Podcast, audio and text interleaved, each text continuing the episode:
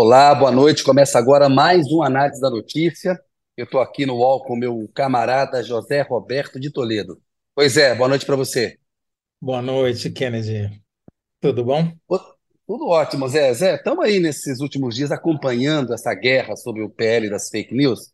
Assim, só mostra como é necessário regulamentar, porque eles conseguiram transformar um projeto para combater desinformação, para combater é, fake news, numa discussão sobre censura. Eles inverteram a, a, discussão da coisa. E tem um lobby danado aí das big techs nessa linha, nessa linha. E o Zé vai, no primeiro bloco, responder uma pergunta importante que eu vou revelar para vocês daqui a pouco. O programa hoje é um combo sobre o projeto de lei 2630, o projeto de lei é, que combate fake news e regulamenta, tenta regulamentar as redes sociais no Brasil. Né? Começa a regulamentar, na verdade, que essa é uma discussão como vocês têm acompanhado aqui no análise da, da, notícia, mais complexa, mas a gente acha necessário que haja uma posição do programa que haja necessária uma regulamentação. Mas vamos discutir é, em que termos e, e, essa batalha que está acontecendo. Zé, no bloco 2, nós vamos comentar uma reportagem, um furo da Patrícia Campos Melo, que cobre muito bem essa área, repórter da Folha de São Paulo, sobre essa ofensiva que o Google lançou no final de semana contra o projeto de lei 2630. A gente viu lá quem abriu, abriu o buscador tinha lá uma, um, um link para alertando sobre o risco de censura da sua internet ficar pior, né? Enfim, uma coisa completamente enviesada. O algoritmo, o algoritmo ali trabalhando naquela linha que a gente já conhece. E tinha uma parte que tinha um alerta, Zé, os criadores de, de conteúdo no YouTube, falando: ó, vocês vão perder dinheiro aí com essa lei das, das fake news. Aí nós vamos ver como é que vamos debater como é que foi a reação desse pessoal. E bloco 3, a gente tem um convidado especial aí, o Caio Machado. Ele é do Vero, que é um instituto que congrega pesquisadores, comunicadores digitais que acompanham esse debate sobre democracia na internet, combate à desinformação. Ele é um advogado de cientista social, vai conversar com a gente. Zé, sem mais delongas, a pergunta que você vai ter que responder no bloco 1, no fato, é o que foi esse lobby do Google contra o PL das fake news? Palavra com você, Toledo. Eu vou começar pelo título, eu vou inverter toda a lógica do programa aqui, vou, já vou sabotar de cara, Kennedy. Eu vou dizer o seguinte: o lobby descarado mostra poder ilimitado do Google e companhia. Porque foi uma espécie de CQD, sabe? Como queríamos demonstrar, quando você coloca no final de uma demonstração, uma prova matemática, né? Não, era assim e tal, como queríamos demonstrar, CQD. Foi exatamente isso que o Google fez. O Google deu todos os argumentos que faltavam para mostrar que eles têm um poder exagerado, ilimitado e desregulamentado. É como e aí precisa, né, sociais... é necessário regulamentar, né? A Bia Brama, jornalista, ela até brincou que o Google estava nas redes sociais, no Twitter, estava produzindo prova contra si mesmo ao pegar e fazer o que fez. Mas, mas, mas não tem problema, porque pela legislação atual, o, o Google e o Facebook, e todas as redes sociais, o Twitter, etc., são inimputáveis. Você não pode dizer que eles são responsabilizados por nada. Eles, eles são completamente irresponsáveis.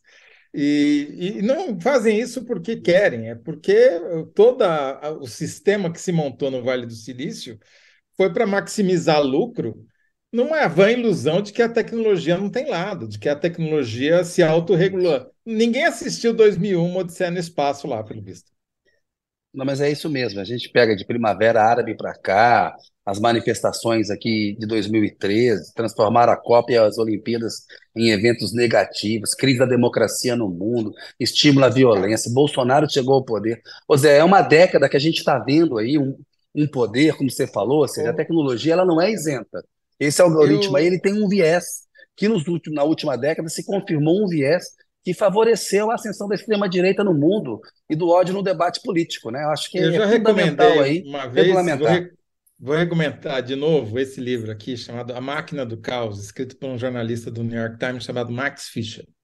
Max Fisher é um especialista em tecnologia, é um repórter dessa área, cobre o Vale do Silício há muitos anos, e é, ele faz um livro que é demolidor para as redes sociais. Demolidor, porque vai desde o genocídio em Myanmar até o kit gay no Brasil.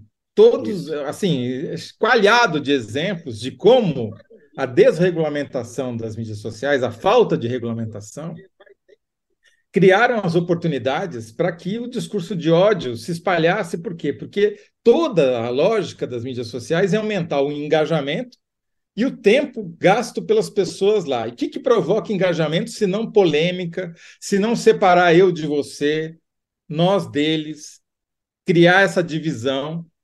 É, tudo leva a isso. Então é óbvio, é, é, é para mim é evidente e claro que precisa de uma regulamentação. É o melhor projeto de lei que se poderia fazer? Não.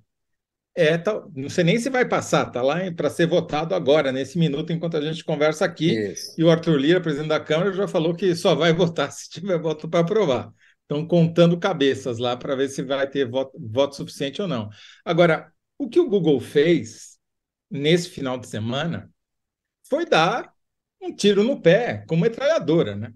Porque ele deu todos os argumentos para quem estava em dúvidas sobre o projeto, porque eles não só fizeram uma propaganda usando seus próprios recursos disfarçada, como ainda fizeram ameaças. É, vamos discutir isso mais no segundo bloco, mas ameaçaram os youtubers que falaram: vocês vão perder dinheiro, toma, toma atento aí, vê de que lado vocês vão ficar, né? Nós vamos, é... nós vamos ter que tirar o conteúdo de vocês do ar aí, se liguem. É inacreditável. Então, é, assim, é, foi, um, foi uma demonstração desabrida de poder exagerada, que gerou uma reação, às vezes até exagerada também, porque o governo teve reação do Ministério da Justiça, né? do, do CAD, do Ministério Público, e daí o Alexandre de Moraes, para fechar a história, mandou a Polícia Federal interrogar os presidentes, o que eu achei um pouquinho demais. Né? Ah, eu é... acho que faz sentido, Zé. Esse pessoal é poderoso demais, não está acostumado a prestar conta, não. Eu conversei com pessoas lá em Brasília tanto do governo quanto do Congresso, tem uma avaliação, é, é assim, quase que unânime, assim, ou é agora ou é nunca. Depois do 8 de janeiro, com um consenso entre o Lula, presidente do Executivo, a Rosa Weber, presidente do Supremo, o Alexandre de Moraes, presidente do TSE, que acompanhou esse debate e, e, e o uso desse poder nas eleições de 2002, 2022, desculpa. O Arthur Lira, presidente da Câmara, e o Rodrigo Pacheco, presidente do Senado, e um apoio é, da sociedade civil, de boa parte da sociedade civil, se não votar agora, dificilmente vai votar. Vai ser faroeste na internet, que é o que a gente tem hoje. Então tem um consenso em Brasília de que, né, nos três poderes, da cúpula dos três poderes, pelo menos, de que vota agora ou nunca, porque do contrário é faroeste, Zé. Não, eu concordo com você que tem que votar, só acho que é, fazer coerção. Só, só, só, mandou fazer é, de, condução, é é? condução, coercitiva, coercitiva né? Vamos né, deixar a Lava Jato para trás. Mas, assim, está é, é, tá provado. Se você pega, aqui nesse livro, conta bem a história. Todas as vezes, do mesmo jeito que aconteceu o 8 de janeiro aqui, aconteceu o 6 de janeiro nos Estados Unidos. E logo depois do 6 de janeiro, a pressão sobre as redes, porque o 6 de janeiro foi todo arquitetado através das mídias sociais, todo combinado, enfim todo o crescimento da extrema-direita americana se deu através das mídias sociais, quer dizer, então eles ficaram sob a mesma pressão que estão agora no Brasil, ficaram nos Estados Unidos. Chegaram a adotar medidas proibindo propaganda política, autorregulamentação para evitar uma regulamentação pelo Congresso, mas logo que a ameaça de regulamentação pelo Congresso acabou, eles se desregulamentaram e voltaram a admitir tudo aquilo que eles diziam que era nocivo, entendeu? Na Austrália, eles fizeram. Um, o governo foi duro na, na, regulamentação e obrigou eles a pagarem é, royalties para os veículos de comunicação. E falou: olha, se vocês não chegarem a um acordo sobre como vai fazer isso, eu vou nomear uma terceira parte que vai fazer. Aí o Google fechou um acordo com o Murdoch, né, que é o grande magnata da imprensa australiana e mundial, mas lá ele manda mais ainda. E o Facebook falou: não, e foi para o pau. E ganhou. Eles, o governo australiano recuou. Então, eles jogam pesado no mundo inteiro, não é só aqui, e vão continuar jogando pesado. Essa demonstração que o Google deu, depois tirou o anúncio, isso daí é, não vai parar aí, não. Essa, não. Esse lobby ele é pesado e vai continuar acontecendo é um poder imenso que está danificando a democracia, tem que ser regulamentado. A gente é um, é um projeto em defesa da nossa democracia. Você falou muito bem. É o projeto ideal? Ele é ótimo? Não, ele não é ótimo, ele não é o ideal, mas aí o ótimo é inimigo do bom. É um começo de regulamentação que a gente precisa fazer. E se precisar fazer algum ajuste, que se faça. Né? E, ele, e, o, e, e as big techs são, têm um lobby poderoso o suficiente para apontar uma, um eventual é, ajuste que precisa ser feito. Né? Eles são a parte mais forte nessa história. Eles estão enfraquecendo a democracia, Zé. O que, que, que eles vão fazer? Se, se, a legislação for aprovada, no dia seguinte vai ter 30 mil engenheiros no Vale do Silício pensando em maneiras de contornar essa legislação. Por isso que você falou bem, é o começo de uma regulamentação, que pode nem acontecer, estamos para esperar a votação aí, pode ser que esse projeto morra no isso. nascedouro. Mas Isso. mesmo que for aprovado, ele vai ter que ser constantemente atualizado, porque a tecnologia, obviamente, é muito mais rápida do que os, os engenheiros são muito mais rápidos e os programadores são muito engenheiros e programadores são muito mais rápidos do que os legisladores para chegar a um consenso, chegar porque é isso, né? Você regulamenta de um lado para aumentar, responsabilizar as redes, pelo menos pelo conteúdo pago, ou seja, eles ganham dinheiro para impulsionar mentira, tem que responder por isso. Tem que poder Exato. se responder por isso. Hoje eles não podem. Agora, ao mesmo tempo, você tem lá uma reiteração da imunidade parlamentar, como se fosse necessário fazer isso, né? É meio um tiro, é, é uma na. Não, e essa coisa da imunidade parlamentar, o STF já regulamentou, tem, a, tem que ter a ver com o exercício do mandato. E para as redes sociais para cometer crime, não tem nada a ver é, com o exercício do mandato. E ficou muito claro, né, Zé? A aliança, né? Você, essas big techs aí, com quem que, quem que o Google deu a mão ali? A extrema-direita brasileira, com todos lá os bolsonaristas, os produtores de fake news, estão todos interessados em manter o faroeste como está, porque é um terreno onde eles levam vantagem. De novo, eles conseguiram transformar nos últimos três dias um debate que era sobre desinformação, um debate sobre censura, que é uma coisa absurda. Né? Enfim, é, é, é, importante regulamentar. Tem uma outra coisa que eu queria falar com vocês, Zé. Estamos chegando aqui no final. Você tem um furo aí para dar para gente sobre, sobre, inteligência artificial, sobre o chat GPT? Você ficou lá, levantou e conta como porque, é que essa história começou, não. Porque... Não, porque todo mundo fala, não, porque o algoritmo, imagina, o algoritmo, o algoritmo ele é imparcial, ele é neutro, ele não visa um lado ou outro, tal, né? Então, eu resolvi perguntar para a inteligência artificial o que é. Eu, eu fiz perguntas muito objetivas e claras. Eu perguntei para o Chat GPT qual é o PL, eh, o que é o PL 2630. Só isso. Aí ele deu uma boa resposta, assim, equilibrada, colocando as críticas dos dois lados, e no final ele deu um furo de reportagem. Ele disse o seguinte: o projeto já passou por várias etapas de análise no Congresso, incluindo uma comissão mista e votações na Câmara dos Deputados e no Senado Federal. Atualmente, o PL 2630, 2630 aguarda sanção ao veto do presidente da República. Quer dizer, segundo o ChatGPT, já foi aprovado no Congresso, né? E Ou só seja, falta isentão, sanção ou veto isentão, do Lula. Isentão e Sim. deu um furo. Daí eu falei: olha, tem certeza de que o PL do 2630 já foi aprovado pelo Congresso? Perguntei para ele. Falou: peço desculpas pelo erro na minha resposta anterior. O PL ainda não foi aprovado pelo Congresso Nacional. O projeto foi aprovado no Senado em junho de 2020, mas passou por algumas alterações na Câmara dos Deputados e voltou para o Senado em dezembro de 2020 para apreciação. Desde então, aguarda a votação final no Senado. Errou de novo no final. Errou de novo. Mas né? educado, mas educado, tá, desculpa. Mas educado, admitindo o erro tal. Daí eu, eu insisti, falei: olha, não é na Câmara, não. né? Olha aí. É, daí ele diz: ó, você está correto, peço desculpas, mas erra de novo. Falei, ó, aguarda a votação final no Senado. Daí eu não aguentei, eu perguntei: vem cá, o Arthur Lira acaba de abrir votação do PL 2630 na Câmara dos Deputados. Devemos avisá-lo que o projeto não precisa mais ser votado lá na Câmara, mas no Senado? e aí? A resposta foi maravilhosa. A agradeço pelo aviso. É importante lembrar que a tramitação do PL foi concluída na Câmara dos Deputados em agosto de 2020, quando o projeto foi aprovado e enviado para o Senado Federal. Portanto, não há necessidade de uma nova votação nas Câmaras dos Deputados.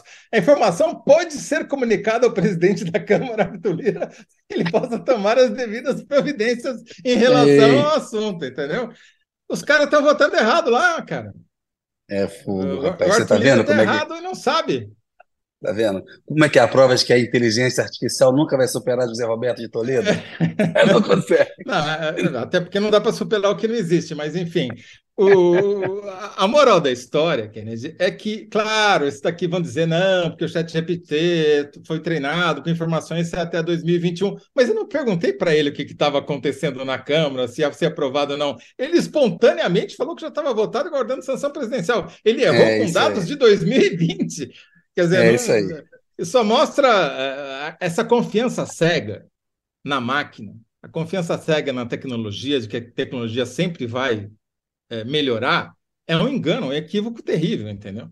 E se não tiver regulamentação, se não tiver supervisão humana, os erros podem ser, não é à toa. Claro que tem um monte de oportunista querendo suspender a evolução do, da inteligência artificial porque está atrasado que alcançar concorrência. Mas tem muita gente preocupada. Hoje tem uma matéria no New York Times de um cara que trabalhava no Google, que é o considerado o pai da inteligência artificial, que pediu demissão porque falou: ó, do jeito que está indo, vai ser uma catástrofe. O cara está arrependido, falou que está arrependido pelo trabalho que fez para desenvolver o negócio. É. Parece aqueles filmes de ficção científica lá, o Exterminador do Futuro, que aparece o cara que se arrepende de ter criado. É, lá Dr. O... Frankenstein. É, total, cara. Olha só, Zé, vamos falar com a nossa audiência aqui, tá bem bacana antes da gente partir para o segundo, a Margarida Von Schwenk, que está sempre com a gente aqui. Um abraço para você, obrigado, Margarida. Ela diz o seguinte: lobby digno da extrema-direita mundial tem certeza que o Brasil é um país insignificante a ser explorado. É a resposta que ela deu ao falar do, ao comentar o tema do primeiro bloco, né? Lucélia Lima, o Google deixa clara e límpida a disparidade de armas dessa luta. Boa, boa. Samuel Sena, Big Techs contra a censura ou são só contra a censura pelo Estado? São as que mais censuram. É interessante esse ponto de vista também aí, né? E a gente sempre, ah, o Estado censura, o risco está no Estado quando eles estão aí fazendo enfim, o que fizeram com a Porque democracia. Tem dois tipos de censura, né, Kennedy? Só que isso daí é um ponto importante que vale a pena. Você, não precisa suprimir algo da internet, das redes sociais, de onde quer que seja. Basta você não divulgar, você não isso. impulsionar, você não dá visibilidade para isso, que é o que elas fazem. Né? Quando elas dão é visibilidade para conteúdo pago, independentemente daquele conteúdo ser verdadeiro ou não, elas estão promovendo uma mentira, nem sempre, mas às vezes, e estão, por consequência, ocultando a verdade. Então, é isso aí. É, é um, censura, é um tipo de censura econômica. Bem lembrado, Zé. Rosiane Arroxo, gosto aí do arroxo dela aí, ó. A questão deve ser econômica. Eles não querem perder faturamento e entraram na briga. Sim, sem dúvida. É grana. É grana. Pá, pá, pá. Vamos ver que síntese, ChatGPT não acerta sempre.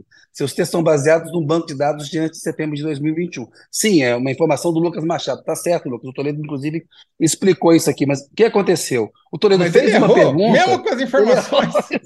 Exatamente. Porque ele falou que já tinha acabado a votação. E tá errado, entendeu? Não interessa. Estava errado em 2021, continua errado hoje. Então. A Margarida Von Schwenk tem uma boa aqui. Toledo trolando a inteligência artificial. Não, mas é, quem sou eu para fazer isso? Ó, vamos partir para a síntese que a Marina está pedindo aí. É o seguinte, tá ficou, né? A resposta do Toledo. Vamos lá, Toledo. Lê de novo você aí. PL 2630. Lobby descarado mostra poder ilimitado de big techs como o Google. Isso aí, foi a resposta do Toledo. A pergunta: o que foi esse lobby do Google contra o PL das fake news aí que aconteceu no final de semana?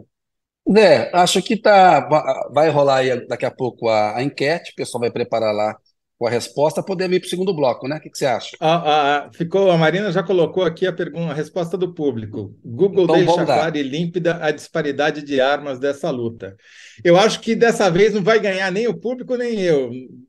Vai dar um empate. Eles vão derrubar o... a enquete. a enquete. Vou esconder a enquete. Que enquete? É, vai, vai ter dois votos. Exatamente. Bom, então ficou assim, ó, pessoal. É... Votem na enquete. A resposta do público é boa. Quem respondeu melhor? Toledo. O lobby descarado mostra poder limitado de Big Techs contra, como o Google. O público. Google deixa clara e límpida a disparidade de armas dessa luta. Bom, o programa tá, tá gostoso hoje, como sempre, né, Toledão? Isso aqui é análise da notícia. Vamos lá. Bloco 2. A gente convidou a Patrícia Campos Melo, mas ela está enlouquecida cobrindo lá cheia de trabalho, cobrindo o, não, meio o dia, imagino. Trabalho ela sempre muito bacana, nos atende, tudo. Repórter da Folha, companheira nossa, merece aí todos os elogios pelo trabalho que desenvolve, né? Sempre desenvolveu aí. Seguinte, ela fez uma reportagem no final de semana que teve muita repercussão, dizendo que o Google tinha lançado essa ofensiva contra o, o PL 2630, né? E aí ela obteve é, os e-mails, prints, os relatos obtidos, relatos obtidos pela Folha, teve um levantamento do NetLab, que é um, um laboratório da Universidade Federal do Rio de Janeiro, que monitora é, internet, e mostrava lá como quem abria lá o buscador se deparava com aquele link bem embaixo da caixa, dizendo o seguinte: o PL das fake news pode piorar a sua internet. Conclusivo, afirmativo, ó, pode piorar a sua internet. Esse negócio aí vai prejudicar a tua vida. Mas aí, lá no meio da matéria, ela também ela fez uma observação, que é o que nos leva a essa discussão no bloco 2, que os criadores de conteúdo para o YouTube, que abriram lá o YouTube Studio, né? Quem produz tem que abrir lá e monetiza aquilo. Tem uma série de regras para você poder monetizar. O Google autoriza aquilo. As pessoas ganham dinheiro, né? Ganham a vida trabalhando ali. Eles foram surpreendidos com uma tarja azul que dizia o seguinte: impacto negativo para criadores. Lei das fake news. Tipo, a lei das fake news vai tirar dinheiro é, do seu bolso. E aí esse texto levava para um link no YouTube em que o Google afirmava lá que se o PL fosse aprovado, aspas, é, o Google, né, a plataforma, a empresa, aspas, será incentivada, vamos lá, aspas agora, a remover conteúdo de forma agressiva por medo de serem responsabilizados. Tipo assim, ó, vou ter que parar de publicar vocês aí, porque senão eu vou ter que pagar uma grana. Ou seja, chantagem, né? Aí a pergunta é o seguinte: como youtubers reagiram ao alerta do YouTube de que poderiam perder dinheiro com o PL das fake news? Palavra novamente com você, Toledão. Olha, foi outro tiro no pé, né? porque o maior, um dos maiores, se não o maior, um dos maiores youtubers brasileiros, por exemplo, o Felipe Neto, é, chamou isso de chantagem, né? Falou que estava tão torcendo o braço dele para, enfim, entrar. Chamou pelo nome que tem. Chamou Exatamente. pelo nome do que é, né? Chamou pelo que é. E outros é, tiveram a, a, mesma reação, porque obviamente ninguém gosta de ser é, forçado a fazer nada, ainda mais quem nasceu na liberdade absoluta no faroeste do, do YouTube, né? fazendo o que quer e o que não quer. Então, quando a plataforma vem dizer, olha, toma cuidado, que esse negócio for aprovado, você vai perder dinheiro, os caras, obviamente, não reagiram bem, né? E, então, é... não foi só isso. O diretor jurídico do Sleeping Giants, segundo aqui a reportagem da Patrícia Campos Melo, disse que pela primeira vez um vídeo deles foi derrubado pelo YouTube. Era um vídeo que tratava justamente do PL, entendeu? Então, Pode ser coincidência, pode ser que não, não sabe, né? Mas tem vários outros indícios também, né? Teve o, o, o Google dá uma grana para veículos jornalísticos para usar o conteúdo delas num negócio chamado Google Destaques. E é, veio um comunicado na, no sábado dizendo que talvez ele acabasse com esses programas de financiamento ao jornalismo, se o PL se, o, se esse projeto de lei fosse aprovado, que haverá pouco incentivo para que esses esforços de parceria continuem existindo. Quer dizer, Nossa, caracterizou é pesado, esse hein? dinheiro. Não, olha, que jogo isso pesado. É um... Não, isso Nossa. é um cala-boca, entendeu? É, você cala a boca, você vai perder o seu dinheiro também. É. Não é assim. É, se o jogo é esse, agora as cartas são todas na mesa, não tem é. mais, né? O Toledo, o Google, tratou, o Google trata o Brasil como uma república de bananas, acha que pode num país, o tamanho do Brasil, com o peso que o Brasil tem no mundo, né, como uma potência global do ponto de vista de segurança alimentar, ambiental, como a diversidade com a cultura que tem, um mercado de mais de 200 milhões de pessoas, é tratar o Brasil como se fosse uma república de bananas, como se eles pudessem fazer uma, uma chantagem dessa, uma ameaça dessa, e todo mundo tem que ficar calado. Né? Os jornais têm que pegar aí, o, o UOL, todo mundo tem que, vamos ficar quieto agora, porque senão o YouTube não vai mais querer trabalhar com a gente. Isso é, isso é impressionante. É mais uma prova de que esse pessoal precisa de lei. Esse pessoal precisa de regulamentação, Toledo. Não dá, velho.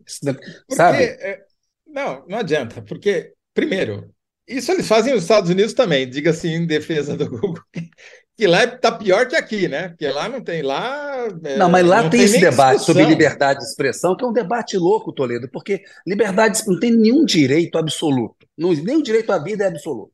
É, se alguém vai te matar, você pode matar essa pessoa em legítima defesa. Não tem. A liberdade de expressão não é liberdade para cometer crime. É que eles têm nos Estados Unidos um entendimento sobre liberdade de expressão que ajuda a explicar, inclusive, porque eles estão naquela crise lá. E a gente não tem por que copiar deles, mas você está certo. Lá eles fazem, fazem não, até pior. Eles estão mais atrasados ainda, porque os governos não tiveram força. Né? Os republicanos Isso. bloqueiam qualquer tentativa de regulação, de regulamentação da, das redes, por causa desse primeiro emendismo, né? essa fixação na primeira emenda lá, como você disse. Bom, mas enfim, é, já me perdi aqui, Kennedy. Que que a gente Não, estamos no bloco 2, discutindo o bloco 2, como os youtubers reagiram ao alerta do YouTube de que poderiam perder dinheiro com o PL das fake news. Eu acho que a gente pode ir caminhando para a síntese daqui a pouco, porque o nosso convidado, que será o Caio Machado, está entrando aí. Enquanto a gente aguarda um aval lá do pessoal para colocar o Caio, a gente pode ir para essa síntese aí, debater um pouco mais. Vamos Sim. lá. O, vamos o Caio está meio quase pronto para entrar. Vamos tá, fazer vamos assim. Só fazer a síntese do, do primeiro bloco, Bora. então, aqui. Do segundo bloco, enquete. na verdade. Né? A enquete a gente já deu, na verdade, mas enfim. Já, vê se tem é, mais algum dado. Pedir para o pessoal votar na enquete aí. Vamos lá. Se é, se é, que, o, se é que o YouTube está distribuindo a gente, alguém está assistindo, né? Mas tudo bem. é, a pergunta qual que era mesmo? Você tem aí a mão? A pergunta é o seguinte: como youtubers reagiram ao alerta, entre aspas, do YouTube de que poderiam perder dinheiro com o PL das fake news. Youtubers se sentiram chantageados com o alerta do Google de que poderiam perder dinheiro. É isso. É Essa isso aí. é a resposta curta e grossa, não tem muito o que enrolar. É isso aí. Tá bem muito grossa, bem dada. Bem dada. Pessoal, vamos colocar o Caio aí na, na jogada com a gente, para a gente poder continuar esse debate. Ele entrou aí. Oi, Caio. Boa noite para você. Boa noite, Kennedy. Boa noite, Toledo. Prazer estar Boa aqui. Boa noite. Pra, obrigado por nos atender. Você está em que, que, lugar do mundo, Caio? Agora eu estou em Washington, justamente discutindo essas questões. Opa, então vai poder ilustrar o que, o que acabamos de falar, dizer que era tudo bobagem o que a gente falou aqui.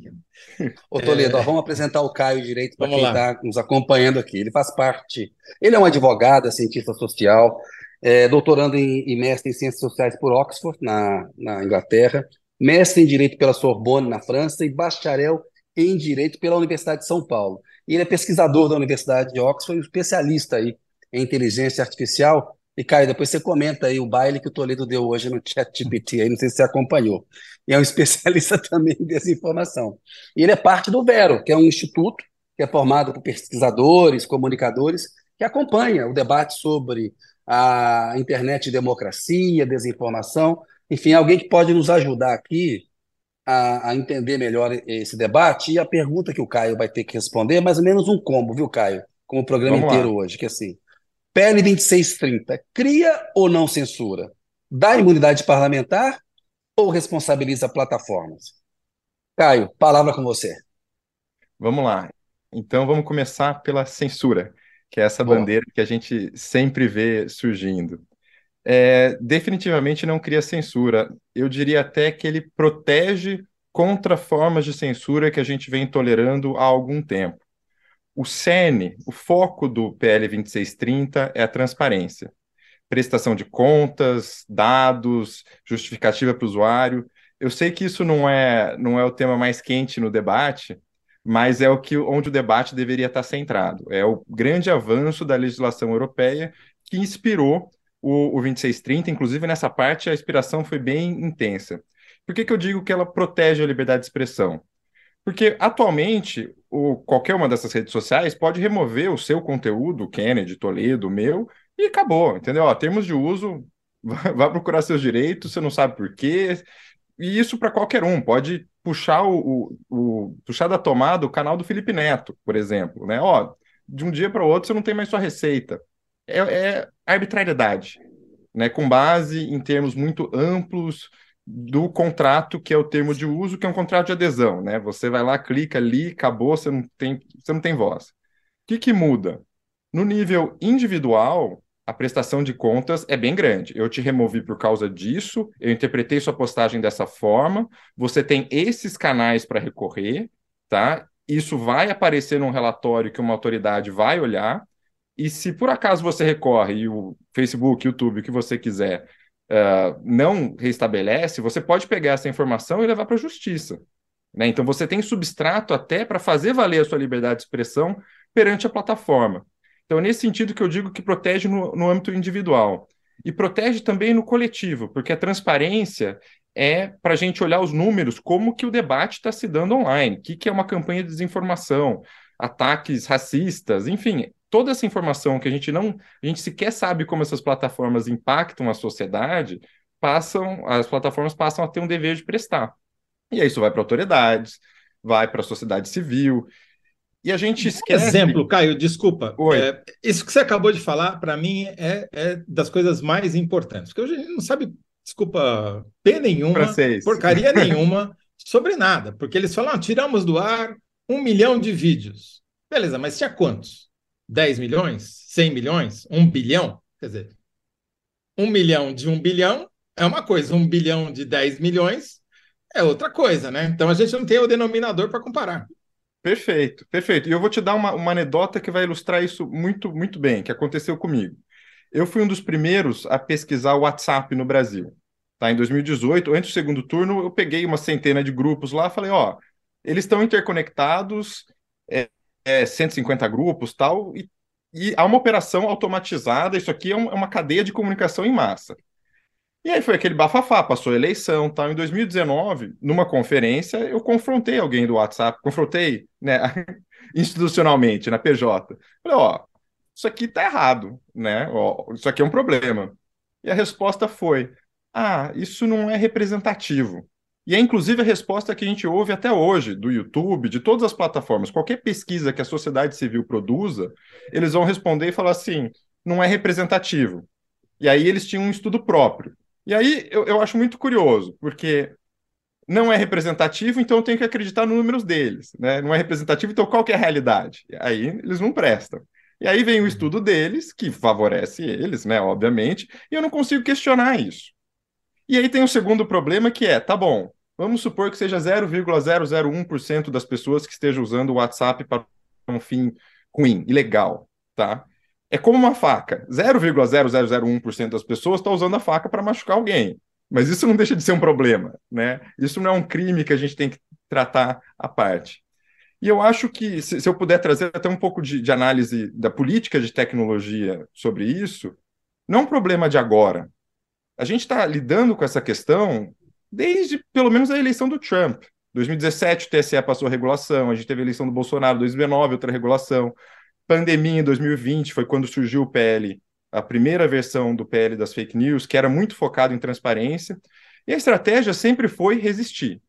Se elas tivessem colaborado, elas, as plataformas, tivessem colaborado em 2021 e falando, ó, oh, beleza, a gente topa transparência, dá sugestões, hoje elas, elas iam ter exatamente as mesmas obrigações que elas têm na Europa. O mesmo papel que elas iam empurrar, ia, né, elas iam empurrar no Brasil também, os relatórios. Vamos, e aí, de, de, novo um parênteses. Manda desculpa. ver, manda ver. Desculpa. Não, porque a, a qualquer conversa hoje. Ah, não. Não dá para votar assim de uma hora para outra, sem discussão. Porra, faz três anos que está em discussão e os caras não quiseram discutir. A estratégia deles foi postergar a votação. Perfeito.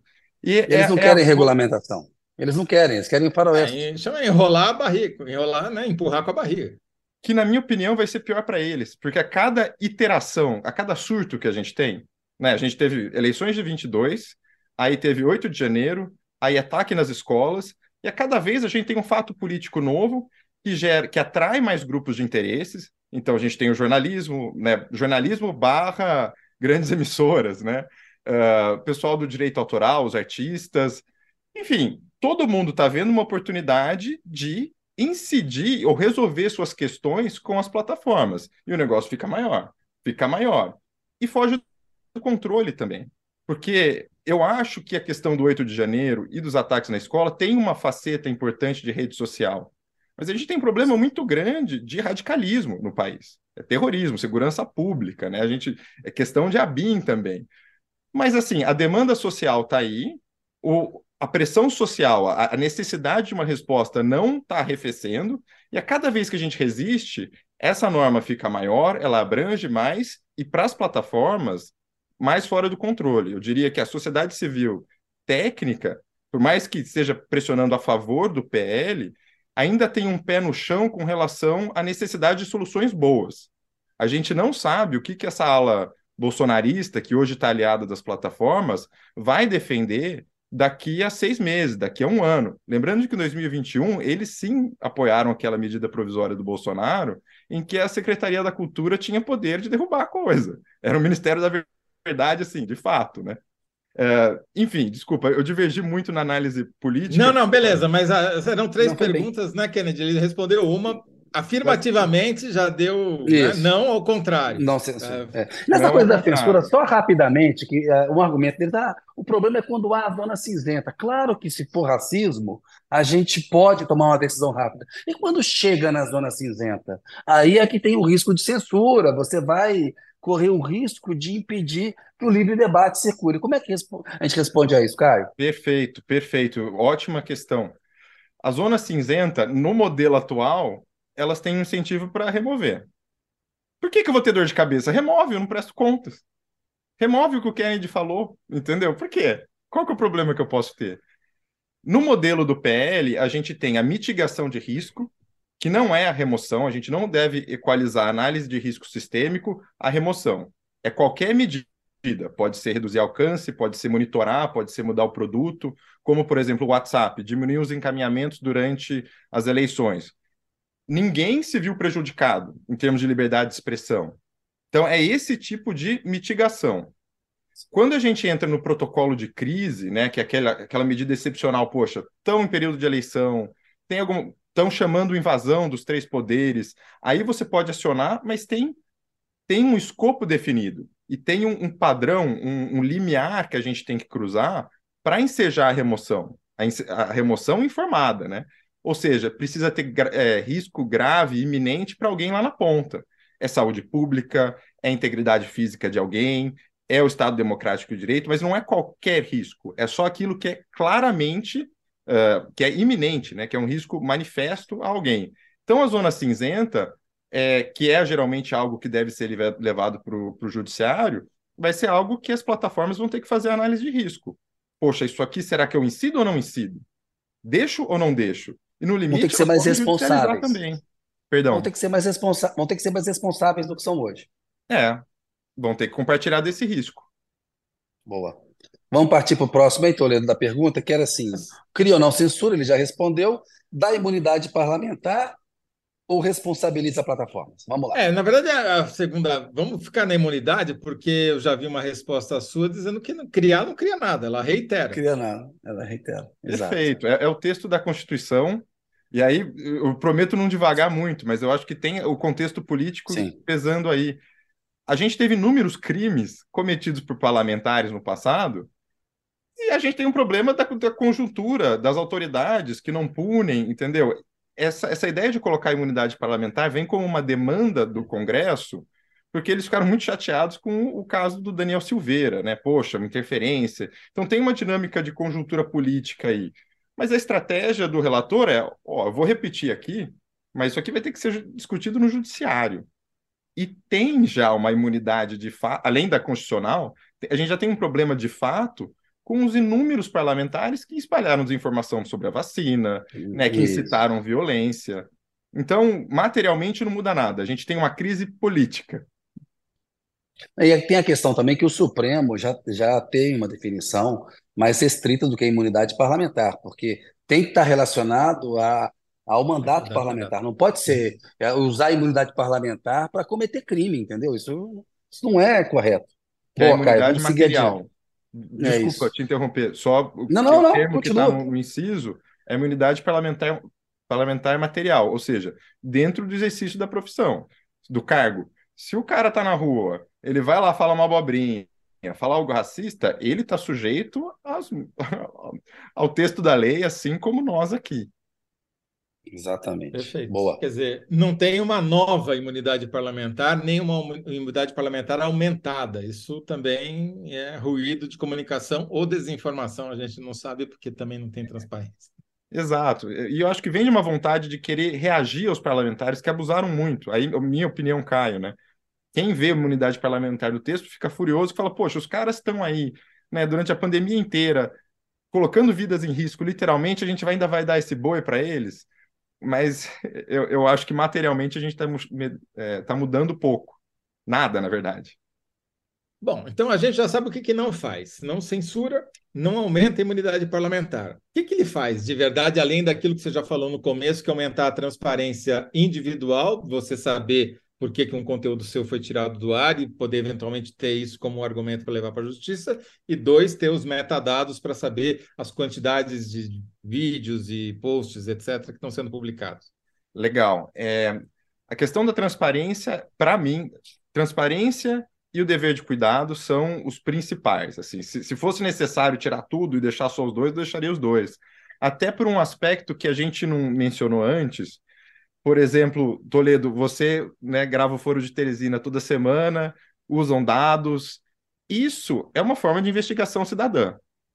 A gente tem pouco controle porque a gente tem poucos dados. Além disso, a lei estabelece fornecimento de dados até para acadêmicos uma situação que a gente, que, a academia não consegue entender esse fenômeno e, portanto, propor boas regras, né? E, a gente tem toda essa cadeia de, de resposta, porque a gente não tem acesso aos dados. E justamente o contrário, a, a, ao contrário, a, a tendência tem sido de cortar os dados das autoridades, cortar os dados dos pesquisadores, processar pesquisadores, tem um histórico muito agressivo das plataformas de tentar impedir eh, as incursões acadêmicas nas plataformas. Então, mudar esse jogo, na verdade, é uma prestação de contas para a sociedade. Bom, vamos para os outros tópicos. Tópicos mais. Bom, temos a questão de investigação em mecanismos de. em aplicativos de mensageria privada, o que é relevante. Isso foi uma briga muito grande, porque muita gente via a rastreabilidade como uma solução para o WhatsApp. Eleições de 2018, fake news no WhatsApp. Poxa, Vamos pegar aqui e criar um mecanismo que a gente pega uma mensagem aqui e acha quem mandou lá atrás. Parece uma boa ideia, mas não é. Porque você tira captura de tela, a coisa passa de uma plataforma para outra, as pessoas repassam. Você nunca vai chegar em quem está do, do, mal, né? Quem está produzindo desinformação, mas você vai achar um monte de gente, você vai acabar rastreando a conversa de um monte de gente. O que está na lei é um mecanismo que pega por associação, tá? Aí um termo que eu estou usando aqui, ad hoc que é você cria uma, inter, uma interceptação para o comportamento daquela pessoa, com quem que ela está falando.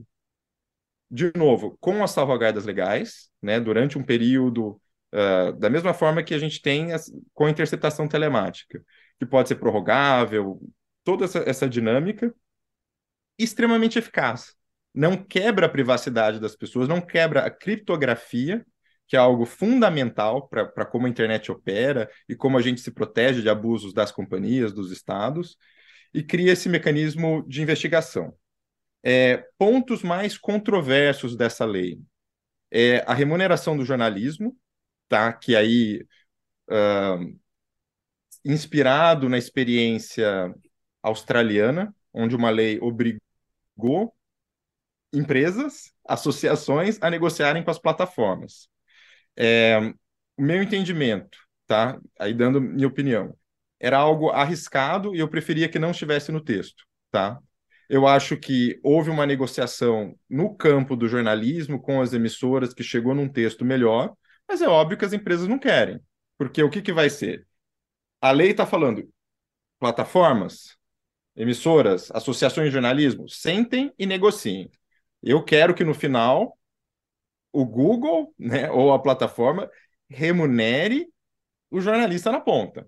Porque a gente sabe, vocês sabem melhor do que eu, as plataformas se beneficiam muito da circulação de links online, inclusive extraindo, uh, tirando extratos, né, divulgando essa informação, onde o, o, o valor que isso gera não acaba chegando, não chega nos jornalistas ou nas empresas na ponta, né? Fica aí, Caio, só interrompendo aí também. Ah, vai lá, Toledo, vai você primeiro. Pode não, não, com o agravante de que agora com o chat GPT, não tem nem link, nem fonte, nem nada.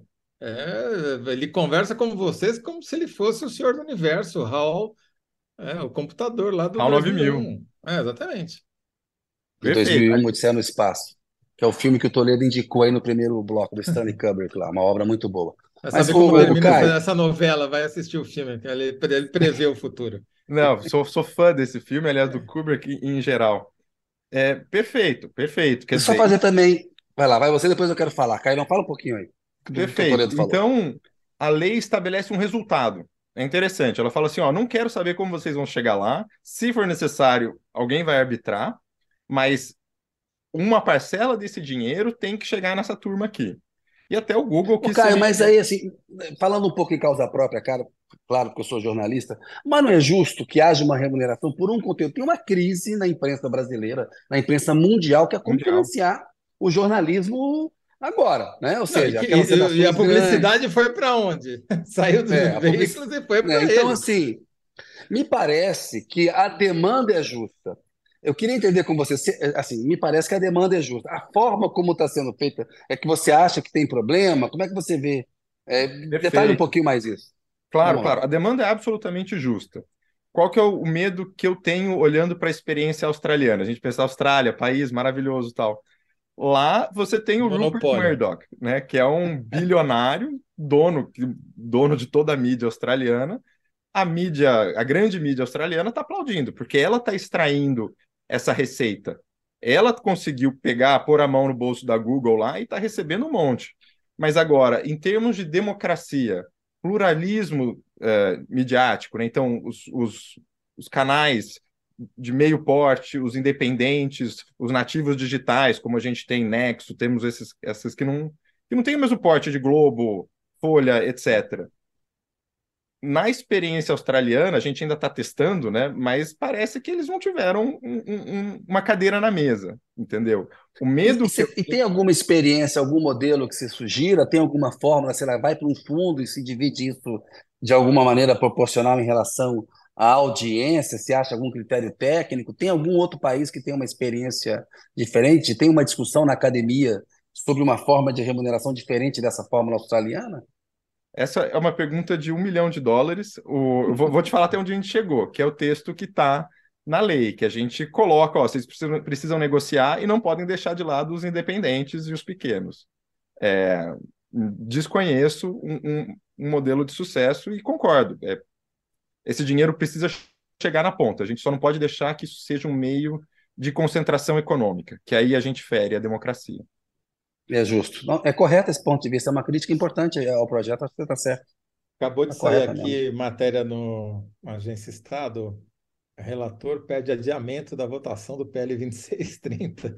Ih, próprio, tá sem voto para aprovar. Tá o próprio Orlando Silva está pedindo adiamento. É, a desculpa é que recebeu propostas dos partidos e blá, blá, blá, blá, blá, blá, mas na verdade faltou voto. Está faltando voto que o Arthur Lira estava tratorando aí e tal, né?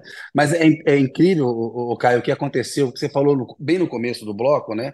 Das qualidades do, do projeto, do que estava se discutindo em, em termos de transparência para combater a desinformação, transformar num debate sobre censura, do qual o, pro, o projeto passa longe. Você vê como é necessário regulamentar. Tem que ter regulamentação, né? Enfim. Mas é, Toledão trouxe a notícia aí da Agência Estado. Mas é, Vamos. Você estava falando. A Austrália é, teve. Depois teve um recuo também do governo australiano, diante da, da, da pressão ali, da, principalmente do Facebook, que não aceitou a regra, né? Mas a, a, essa pergunta de um bilhão de dólares ela não tem resposta além daquela que já está dada no texto do, do projeto, do PL 2630, é isso? Isso. Isso. A tá gente pegou o modelo e falou: bom, realmente, precisa ter essa transferência. Qual que é a nossa uhum. ressalva? Precisa chegar nos, tá. nos menores. Tem, não seria bom o mediador, sei lá, o, o, Estado, a sociedade civil, não necessariamente só do Executivo, mas talvez um, um conselho dos três poderes? A gente viu como que o 8 de janeiro produziu um, um consenso na cúpula dos três poderes sobre a necessidade de regulamentar isso. Talvez alguma coisa pudesse ter a participação do Ministério Público. Tem alguém que possa mediar uma negociação dessa? Aqui eu, eu vou, vou pensar alto com vocês, né? É, eu acho que tem uma questão muito importante que é o conhecimento técnico desse meio, que é muito escasso na sociedade. Para falar de questões, por exemplo, a questão do WhatsApp, do WhatsApp, da mensageria instantânea, mas que no fundo era sobre o uhum. WhatsApp. É extremamente difícil, porque a gente tem que parar o debate e dar cinco passos atrás para entender o que, que o engenheiro está fazendo para nivelar todo mundo.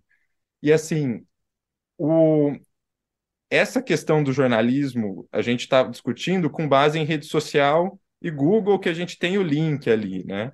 Inclusive, pode acabar criando um incentivo para essas empresas simplesmente tirarem o link do ar Sim. favorecer que é, o, que é o que o chat GPT já faz ali. Ele dá um monte de resposta alucinada e não diz aonde tirou. É, eu ia chegar. Aliás, nesse... nem os engenheiros sabem, né? Porque é aquela caixa preta que. Eu ia chegar justamente nesse, nesse exemplo que você deu, eh, Toledo, sobre o chat GPT. Pensa que o, o, a internet é um oceano, é um oceano de informação, completamente intragável para qualquer, qualquer humano, enfim. O algoritmo é o nosso meio, é o nosso conta-gotas de extrair informação. Dependendo do conta-gotas que você tem, você pega uma informação diferente. Né? Você uhum. configura ele lá, você coloca as palavras. Com o chat GPT, esse conta-gota ainda é mais restrito. Porque no Google você chega a 10 links, né? uma página. Já é restrito. Agora, o chat GPT é uma resposta, isso aqui é verdade, papum. Então, tem o problema de, é, de colapso, né, de, de, tudo que ele processa, inclusive trabalho dos jornalistas, trabalho autoral, é, dados privados, que é colapsado nesse, nesse negocinho aí, jogado na sua cara, né, ó, que é a resposta. Uh, então, a gente tem essa limitação técnica, e como que a gente vai traçar isso, vai saber o que foi usado? Então, é, voltando à pergunta, eu, eu, eu, não tenho resposta é, quem deveria mediar, justamente porque eu acho que a gente precisa nivelar o debate em termos técnicos e também estabelecer uma visão de longo prazo. Que pode ser, a gente não quer o chat GPT, assim, não recomendo, mas de repente a sociedade chega a, esse, a, esse, a essa conclusão, ou salvaguardas, etc. Eu acho muito complicado a gente criar regras olhando para o pro produto de agora. E eu acho que esse uhum. era um erro severo das versões originais do, do projeto de lei, que falava assim: ah, mensageria privada só pode ser grupos até 256 pessoas. Isso é o WhatsApp agora, entendeu? E não é o WhatsApp, o WhatsApp na época, né? Não é o WhatsApp de agora, que não é o WhatsApp de amanhã. Ô Caio, ô Caio, e uma agência reguladora ah, nesse modelo que já existe? Que, que você acha? Eu, eu sou muito a favor, justamente por essa questão. A gente precisa, primeiro, de independência o governo anterior mostrou que a capacidade do executivo de interferir nas políticas do Estado é gigantesca, e justamente, pasmem, a burocracia é o que melhor blinda os, os agentes dessas interferências políticas. Então, a independência é fundamental. É, eu entendo que, que é um modelo tradicional da governança da internet, é o um modelo multi-stakeholder. Tá? Então, não é só as empresas, não é o governo, é governo, empresa, empresa de outro setor, sociedade civil e academia. Esse, Como esse é, é, o CGI, CGI hoje, né? É o CGI hoje. Perfeito. Por isso, eu acho que o ideal seria criar um novo, porque o CGI é muito, muito focado em questões de protocolo da internet, é uma camada entre a infraestrutura, entre a antena e o que a gente experiencia. É, mas realmente não há viabilidade política hoje o CGI é absolutamente o mais próximo. E eu sou uhum. completamente contra a ideia da Anatel regular. Tá? Não, que era pelo um... amor de Deus, né? Os caras entendem de não, é. antena. Não, você já ouviu alguém falar assim, nossa, eu adoro minha operadora de telefonia. É, exato. Resolvi super bem regulamentado, é, super legal. Assim, presta um serviço excelente, a Anatel não tem que falar em nada. Enfim. Exato. Mas tem um ponto fundamental que eu não queria, tempo aqui já está acabando, eu não queria deixar de falar, que é a questão da inimputabilidade das redes hoje. Você tem. Elas são proibidas, praticamente proibidas de serem responsabilizadas pelo conteúdo, inclusive o conteúdo que elas recebem para impulsionar. Perfeito. O, o, conteúdo publicitário. Ótimo, ótimo ponto. E eu acho que é um, um avanço muito importante. Porque, no limite, pela lógica, o conteúdo publicitário é algo que elas estão fazendo um papel editorial. Se você volta para a década de 90 e 2000, que a, a ideologia dessa não responsabilidade das redes surge pela ideia de que elas são um meio de comunicação. Quase que um, um telefone, né? Fala, poxa, se eu xingar alguém pelo telefone, a culpa não é da, da Claro, a culpa é do Caio. Né? Um, um pouco nessa lógica, o encanamento burro é a expressão que era usada. Agora, a gente sabe que esse encanamento burro não é mais ver, tão verdade. Tem algoritmos que os algoritmos são produzidos por humanos. Até aí, não é a mesma coisa que o papel editorial de um meio de comunicação, de um, de um jornal, por exemplo, que escreve e põe lá. É, é um meio termo, é uma figura nova. É, Agora, mas é a primeira página do jornal, né? Porque você decide o que vai ser impulsionado e o que não vai ser impulsionado, o que vai ter visibilidade ó, e o que não vai ter. Né? Perfeito. Ó, Toledo, só para a gente aqui no debate, eu sei que o tempo está acabando, o Thales Faria, que participa também do programa, inclusive vai estar aqui amanhã, ele falou que o Orlando Silva pediu aí é, pelo menos uns 25 dias para voltar à pauta com a coisa. Um mês. A gente sabe o que significa. É uma imensa vitória do Google. É uma imensa Sem vitória dúvida. do Google. Conseguiu dar um chute na bola lá para frente. Enfim, tinha no momento que tinha um consenso na cúpula dos três poderes, enfim. 25 dias no Brasil é longo prazo, é uma eternidade. Então, vitória do Google aí, mas vamos continuar. O Google é. agora só tem que torcer para não ter nenhum massacre em escola, não ter nenhum golpe de tentativa de golpe de Estado ou qualquer coisa que o valha. Chance zero no Brasil atual, né? É. é para completar o raciocínio, concordando com, com o Toledo, é, realmente é, é, um, é um poder de. É um papel de curadoria. E quando a gente olha para o conteúdo publicitário, aí só, não é só a primeira capa, né? A primeira página, é a manchete.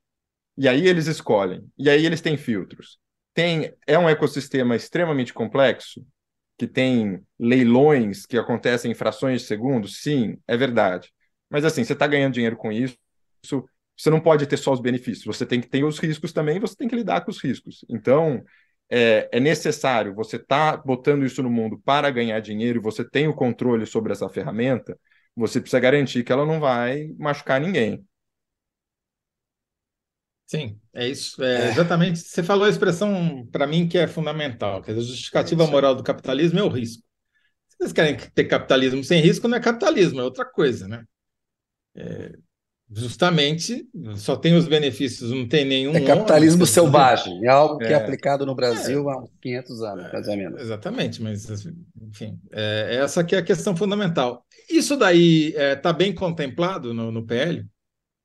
Está tá bem amarrado? Tá bem amarrado, tá bem amarrado. Aí eu eu elogio principalmente o Sleeping Giants, que foi uma figura que surgiu nos Sim. últimos anos e que, que assumiu um papel extremamente necessário, justamente responsabilizar as empresas, ou pelo menos cobrar as empresas por esse espaço publicitário, né? Que elas fazem e faziam de forma indiscriminada. Então, eu, eu entendo que esse mecanismo de criar responsabilidade solidária pelo conteúdo que elas recebem, eu, eu acho que é corretíssimo. Assim, você recebeu, né, com quem está fazendo negócio? Você vai fazer com pessoas Isso. escusas? É, então, é o risco do negócio. Você tá fazendo, Se até os bancos suíços foram responsabilizados pelo dinheiro que depositam lá, pô, né? O que, que custa? Tem que responsabilizar as plataformas Exatamente, também. né? É. Zé, temos que, infelizmente, ir para a síntese aí, chamar o Caio mais vezes para conversar com a gente. Não, agora temos 25 dias para fazer chamar o Caio umas vezes por semana aqui. Um... A pergunta era: é, PL 26 cria ou não censura da imunidade parlamentar ou responsabiliza plataformas? Vou Tem sugerir que... a resposta e o Caio vai dizer se está correto ou não. Boa. PL não censura, não aumenta imunidade parlamentar e é, restringe e, e, responsabiliza plataformas pelo que, pelas propagandas. Né? Perfeito, perfeito. Boa, boa. Uma, uma reação. Se, se cabe em 75, a Marina vai me xingar aqui, mas enfim, ela dá uma. Não sei se tem espaço só para uma reação ao comentário que surgiu. Claro que tem, por favor, faça. É, eu acho curioso, né? Ganhamos mais 25 dias. A gente está desde 2020 com o discurso, precisa aprovar agora, né? Aí vai de 25 dias e mês e não sei o quê. Então tem sempre essa, essa espada de Damocles em cima da nossa cabeça, e eu tenho a sensação que se fosse uma coisa mais pensada com colaboração das plataformas e um pouco do, do, dos parlamentares e governo, a gente poderia, na verdade, em dois anos ter sentado produzido acordos e votado e não ter. Foi um negócio muito. Vem sendo um negócio muito aos trancos e barrancos, infelizmente. Não, esses, 20, isso, é, esses 25 dias revela... são uma puta vitória. São uma baita não, vitória. Mas isso Google, revela o quê? Que a estratégia estava certa. do golpe, vai ter CPI do golpe, CPI do MST, tem que votar arcabouço fiscal. Os caras chutaram a bola. É uma baita vitória do, é. do Google ter chutado isso para frente aí. Porque, enfim, enfim mostrou que o Vale, que o lobby, viu, por mais é, absurdo que seja, vale a pena, né? Além de tudo, é dá um mau exemplo. É isso aí. Ô, Caio, te agradeço muito por ter participado aqui com a gente, viu, meu cara? Um eu abraço, aproveita aí, Washington. Obrigado, Se tiver tempo, Obrigado, vai no Razica um comer uma comida indiana. Vai no Razica comer uma comida indiana que é boa isso. Tem Opa! Tá bom? Vou mandar foto. Um abraço, velho. Obrigado. Valeu. Toledo, vamos lá para as nossas sínteses, velho. Muito boa aí a conversa com o Caio. Vamos lá, ver como é que ficou aqui a, como é que ficou a, a enquete. Quem ganhou a enquete aí? Já temos os dados aí? Não. Olha só. Ainda não, mas já tenho, já Isso. tenho os três sínteses. Quer falar seis, três sínteses? Depois a gente dá. Bora lá. Ó, não, quem ganhou? Você, Toledo, apertado, ó, 51 a 48. Essa daí. Foi segundo turno de 2022, essa daí. Foi, essa daí foi apertadíssimo. Olha só, então vamos lá. É, bloco 1 é, ganhou a síntese do Toledo. O lobby descarado mostra poder é, ilimitado de Big Techs como o Google. E a gente está vendo que esse lobby descarado jogou essa bola aí para pelo menos um mês para frente. Segundo bloco, né, como os youtubers reagiram ao alerta do YouTube sobre o PL 2630. Youtubers se sentiram chantageados com alerta de Google sobre o PL 2630. Né? A gente fala 2630, que é aquele vício lá de Brasília. Terceiro bloco, PL 2630 cria ou não censura da imunidade, da imunidade parlamentar, responsabiliza plataformas. Síntese. PL 2630 não censura, não aumenta a imunidade parlamentar e responsabiliza redes. É isso aí, Toledão. Tem que correr aqui. Vamos lá. Amanhã você está com quinta-feira. quinta eu volto. Isso, a gente se vê na quinta-feira, mas o Análise da Notícia volta amanhã às 19 horas. Até lá. Valeu. Estava meio acelerado. Obrigado aí para todo mundo que nos acompanhou. Um abraço, Zé. Abraço. Estava no modo normal. Abraço. Acelerado.